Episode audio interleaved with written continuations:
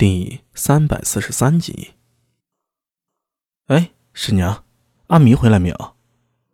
从院外走进来两个人，为首的赫然是周良，他穿着崭新的工服，手里拎着酒菜，一进门就大声问道。在他的身后跟着沈源，同样拎着不少酒菜呢。二郎，今天怎么有空来了？阿米在里面呢，你去找他吧。周良笑着。把酒菜放进了厨舍，说道：“啊，沈娘住这么大的房子，该找个厨娘才是啊。那我做什么呀？岂不是要闲死吗？”柳娘子笑着把周良赶了出去。而在这时候，苏大为也把黄金送进了西跨院里。他听到了周良的声音，就迎了出来：“二哥，气色不错嘛。”“ 哈哈，托福托福。”周良满脸的笑容，朝苏大为拱了拱手，就走进了中堂大厅里。我约了尉迟校尉过来，所以买了些酒食。啊，你请客怎么到我家里啊？哈 哈我想单独请尉迟校尉，他也得同意才好。我只说在你家里请客，他就立刻答应了。刚才来的路上正好遇到了沈大个子，就拽着他买了些酒食。怎么样？最近不错嘛，啊，还可以。开春之后，安化大街和锦耀大街两条线路，共三十辆马车就会投入使用。县军说了，暂时开设这两条线路，其他的线路等日后再说。我也算不负所托了。那各方团头怎么说？能怎么说呀？多亏了御史校尉帮忙，抓了两批人，所有人，所有人也都老实了。正说着话呢，沈源捧了一个大托盘进来，里面全都是肉食。哦，御史校尉说了，晚点过来，咱们先吃着，不等他了。周良忙上前帮忙，把酒菜摆在了桌上。苏大为倒也没有拒绝，毕竟今天这顿酒菜是周良请客出钱的。呃，二哥，打听个事儿，说，丰益坊那边。可曾听到什么风声？你是说高大龙吧？这件事儿不算秘密，已经传开了。当初高大龙放了齐飘一马，没想到齐飘找到了靠山，又杀回了风一坊，干掉了高大龙，就这么回事儿，也算不到什么吧。风一坊那边的情况你知道，打打杀杀的很正常。我是说诡异。周良的脸色一震。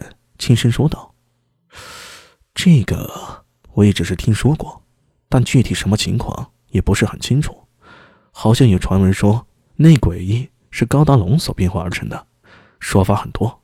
唯一可以肯定的就是，确实有诡异在丰益坊出没，而且杀了白瞎子，惹得丰益坊现在已经乱成一锅粥了。真有诡异啊！”苏大为沉默了。按道理说，有诡异出没伤人。太史局应该有所行动才是，难道是丰益坊那边阻止了太史局的行动？二哥，有没有路子？我想进去看看。去哪里啊？丰益坊。周良一愣，连忙摆手道：“阿米，你可千万别去逞英雄。我知道你本事大，可这事儿牵扯到了丰益坊，就不是那么简单。你也知道丰益坊是什么情况？你若是进去了，会非常危险。”况且，据我所知，内鬼可凶悍的很。周良以为苏大为要去斩杀诡异呢，但是没想到苏大为却摆了摆手，起身道：“哎呦，你想到哪里去了？我对诡异兴趣不大。那你进去。”高大虎回去了。啊？你也知道，高大虎一开始和我就没什么冲突，之后大家一起做事嘛，他帮过我几次忙。我也知道他和高大龙的关系，但一码归一码，高大龙我可以不管，但高大虎我必须要帮，毕竟他也是咱们不良的一员嘛。周良蹙起了眉头，他盯着苏大为，想了想，轻声道：“你确定只找高大虎？当然。你和谁说过这件事儿？只有你。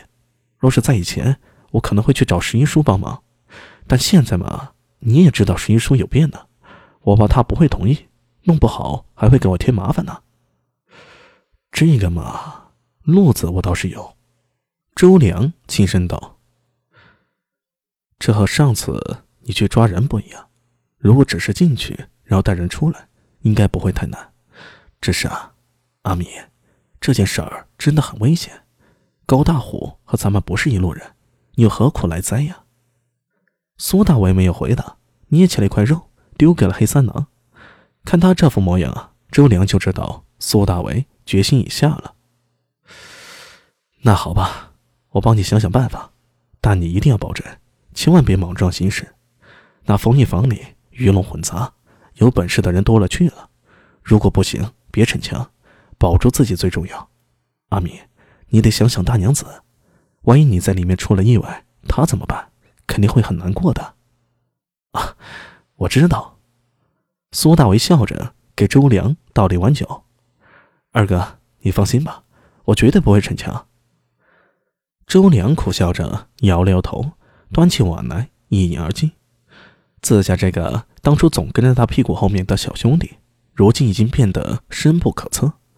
他不清楚苏大为为什么要去救高大虎，但是一想来，一定有他的原因，心里面不太赞成，但同时有些赞赏。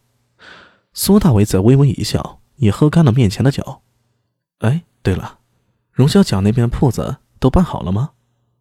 哦，已经拿下了，前前后后花了一百多贯。阿米啊，钱有点紧，你要铺子还要留人，这等到苏沫儿回来可是一笔开销啊！啊，钱不是问题。苏大伟说到这里，就听到院门外传来一阵嘈杂声，紧跟着就见尉迟宝林大步流星的走进来，扯着大嗓门喊道：“阿敏，我来吃酒了。”